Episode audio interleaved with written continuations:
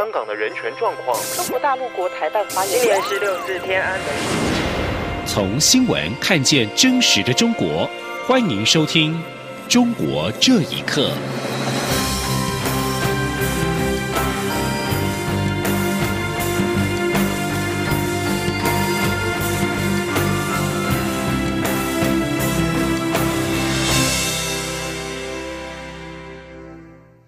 听众朋友们，晚安，欢迎收听《中国这一刻》，我是李自立。针对九二共识的争议，国民党坚持其内涵是一中各表。陆委会主委陈明通今天亲自主持例行记者会，反驳一中各表的主张。他强调，中国大陆海协会一九九二年的函件内容其实是一中不表，也就是在中共的定义下，世界上只有一个中国，中华人民共和国是代表中国的唯一合法政府。根本不可能容许台湾去定义一个中国的含义。记者王兆坤的报道。针对国民党强调的一中各表，陆委会主委陈明通拿出大陆海协会在一九九二年十一月十六号致函海基会的文件，内容有在两岸事务的协商中，只要表明海峡两岸都坚持一个中国原则基本态度，可以不讨论一个中国的政治含义。陈明通认为。这些文字指的是一中不表，因为全世界只有一个中国，在中国政府眼中没有各自表述一个中国含义这种事情。他说：“其实他一开始就是你含义不要讨论呐，也就是我上个礼拜一再强调，对方就是一中不表，他有什么好表的？对他来讲有什么好表啊？对不对？他跟全世界都表光了嘛。世界上只有一个中国，台湾是中国一部分，中华人民共和国是代表中国唯一合法的证明。”对，一个中国原则嘛。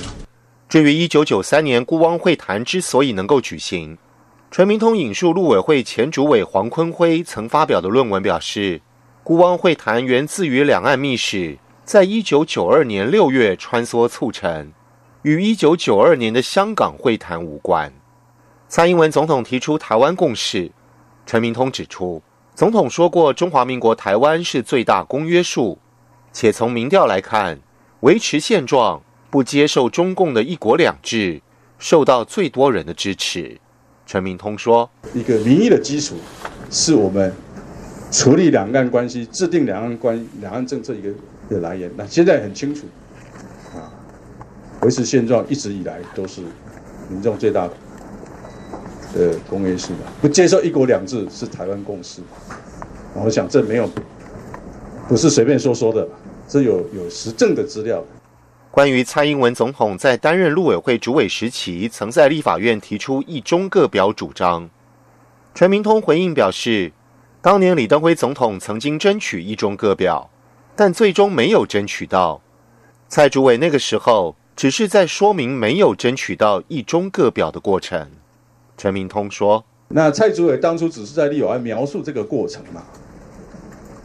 对不对？你不能把它描述这个过程说成有这个成果嘛？这就太颠倒是非了嘛。陈明通表示，我们都拿中华民国身份证，愿意与反对党坐下来讨论。对于国民党要成立的党对党平台，他没有什么评论。但两岸交流必须遵守法律规范。中央广播电台记者王兆坤台北采访报道。为解决双方经贸争议，美国跟中国在北京结束了三天的副部级官员的贸易磋商，双方都表示会谈进行的顺利，但也都没有透露具体的细节跟结果。学者认为，双方还没有达成明确的共识，不过都有意愿继续谈下去。请听以下报道。美中经贸会谈九号结束后，美国贸易代表办公室发表简短声明，表示美中两国为建立一个公平、互惠和平衡的贸易关系而举行了会谈。谈判议题包括中国承诺大量购买美国的农业、能源和制造业以及服务业产品等。美国贸易代表特别强调，川普总统对调整美中贸易不平衡及促使中国经济结构性改变的决心。值得注意的是，美中双方并没有透露这次经贸磋商的具体细节和结果。中国外交部发言人陆康表示，正式结果很快就会出来，请大家稍安勿躁。美国圣汤姆斯大学国际研究中心国际研究当代语言与政治系代理系主任叶耀元教授接受自由亚洲电台访问时分析，双方还没有达成明确的共识，不过都有意愿继续谈下去。叶耀元说，在谈判的过程中，可能还是没有一个明确的共识跟结果，让双方可以对外进行一些报告。所以说，我觉得共识是没有的，但是意愿是有的，就是双方都愿意继续下去谈。美国要的其实是中国进行一个完全的制度性的改革，可是共产党就是把持这些可以让他玩弄的制度，所以他才不会倒台。你要他短时间内去改变这个对他有利的制度，他当然是也不愿意接受啊。所以在这个环节里面，他们是没有办法达成共识的。虽然美中政府都表示谈判非常顺利并富有建设性，中国也在近期对美国做出让步，进口美国大豆、大米，严惩智慧财产权领域严重失信主体，还有扩大市场准入等。华尔街日报的报道却认为，如何让中方落实兑现承诺，仍是一个巨大挑战。美国高地智库研究员秦伟平指出，就算中方想履行承诺，但现在的环境无法落实。秦伟平说：“因为他现在的一个啊政治经济啊法治环境是做不到的，就是他即使那些官员真心想承诺，在实际操作层面可能也都没办法去落实。我想这一点来说，美国政府谈判的方面啊，他一方面可以采取一些技术的手段，比如说如果没有做到，怎么惩罚。”对于美中贸易谈判前景，秦伟平预测有可能达成一个符合两国短期政治和经济需要的临时协定，但不会有永久性的协议，也不排除谈判破裂的可能性。其实仍是充满变数的。美中双方的休战谈判期限将于三月一号结束。美国已强调，如果届时无法和中国达成协议，将对价值两千亿美元中国进口商品课征的关税从百分之十上调到百分之二十五。央广新闻整理报道。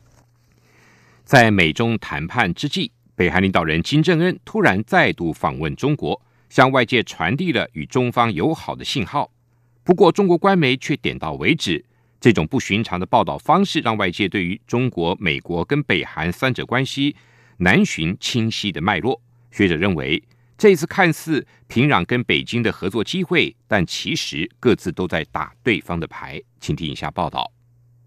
北韩领导人金正恩九号结束了对中国的第四次访问，搭乘专车返回平壤。在他的访问期间，与中国领导人习近平举行了元首会谈，出席了中方款待的晚宴，并且参观了北京的经济技术开发区。不过，中国官媒只简单的介绍了金正恩到访，并没有详细的报道访问内容。中国大陆学者李先生九号接受了自由亚洲电台访问，他表示，金正恩这一次的访问中国，选择在和美国总统川普第二次的会晤之前，意在向美国展示和中国的良好关系。他说：“现在三胖动不动可以跟特朗普两个人要会谈了，三胖比他爷爷比他爹都活得硬气了，现在在北京长安街可以大摇大摆站着说话了。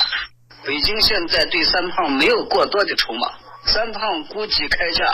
会比原来更狠啊！三胖虽然政治上赢了，但是经济上还是缺衣少食啊！这正是比经济软肋啊！而北京学者查建国也表示，金正恩参观北京经济技术开发区，希望借鉴中国成功的经验，并且获得援助。他说。借鉴中国的一些经验的这一方面吧。从这个朝鲜半岛核问题来说，现在朝美陷入一个僵局，朝鲜和美国都希望打破这个僵局，可能也都希望中国来从中帮忙。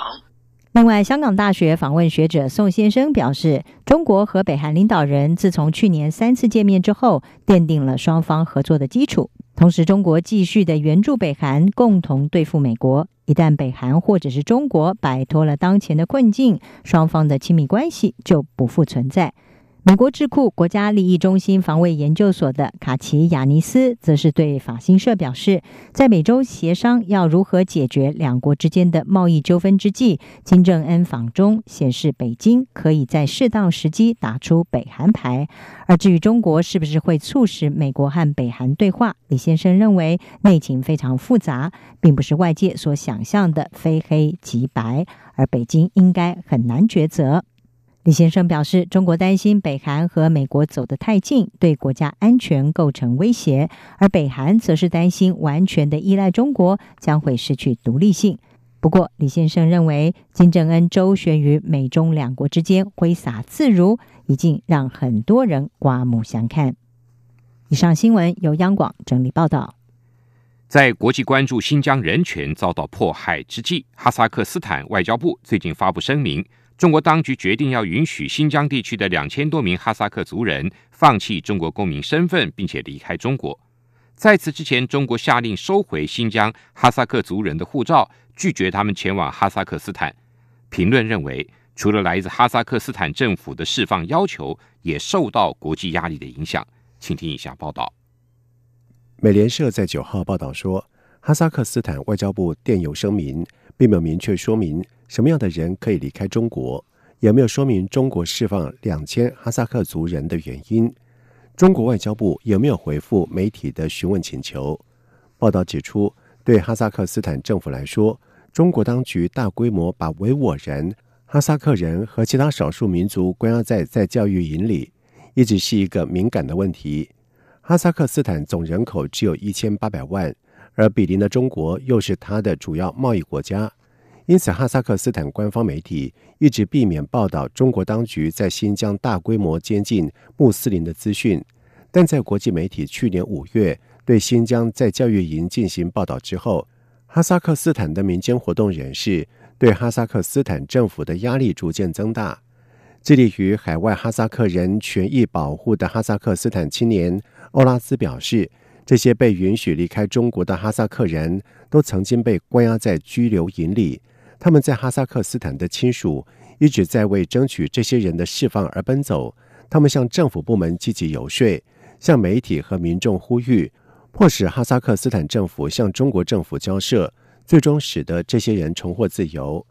针对这个决定。海外中文政坛网刊《北京之春》荣誉主编胡平表示，可能是中国政府接到来自哈萨克斯坦政府的释放要求以及国际压力的影响，但仅仅释放两千多人是远远不够的。他说：“我想，当然这也可能和哈萨克斯坦向中国政府提出这种要求有关系，因为这样的中国政府就不太好拒绝。现在中国本来这么多年来，呃。”呃，就是你国内的国内的人，你要想移民到外国去，按理说你中国政府自己不应该阻拦，那只是看别人愿不愿意接收。那现在有的国家表示他愿意接收一些哈萨克人，这样的中国政府就没有理由阻拦，那就不好阻拦。这个当然是跟国际社会压力有关系，但是呢，这个对中共其实很难通过这种方式就减轻国际社会的批评，因为第一，准出去的人这么少；第二，这些出去的人到了比较自由的地方，他们很可能会讲出一些在新疆遭遇到的一些情况，可以使国际社会更清楚共产党在新疆的所作所为是怎么样的错误。中国当局在新疆大规模监禁穆斯林的状况。使居住在哈萨克斯坦的新疆哈萨克社群不寒而栗。他们期望透过向外界揭露更多的讯息，协助留在新疆的亲属能够到哈萨克斯坦。央广新闻整理报道：中国大陆维权律师王全章的妻子李文足跟另一位七零九案家属王俏岭九号会见了英美等六国驻北京使馆的人权官员，期盼各国敦促中国政府立即对王全章案作出判决。天津市第二中级人民法院上个月二十六号一审开庭审理王全章被控涉嫌颠覆国家政权罪时，以涉及国家机密为由未公开开庭，并且当天没有宣判而表示择期宣判。四十二岁的王全章代理过许多敏感的案件，在二零一五年，当局对维权律师跟异议人士的七零九案大抓捕中被带走，二零一六年一月正式被逮捕，去年二月。以涉嫌颠覆国家政权罪遭到起诉，王全章是七零九案数百名涉案人员中最后被处置的在押人。香港《苹果日报》引述国际科学期刊《自然》的报道，新加坡跟中国的科学家在两只来自中国云南的蝙蝠肝脏内发现了类似伊波拉病毒，并且确定包含人类在内的多种哺乳类动物可能都被感染。报道指出，新加坡和中国科学院武汉分院所组成的研究团队解剖了两只在中国云南西双版纳捕获的蝙蝠，在它们的肝脏中发现新型的丝状病毒。研究人员将其命名为“猛辣病毒”。研究人员指出，这个病毒可以感染人类以及猴子等动物的细胞。伊波拉等病毒可以导致严重出血跟器官衰竭。在非洲，目前已经确定有好几种蝙蝠被怀疑携带伊波拉病毒。以上，中国这一刻，谢谢您的收听。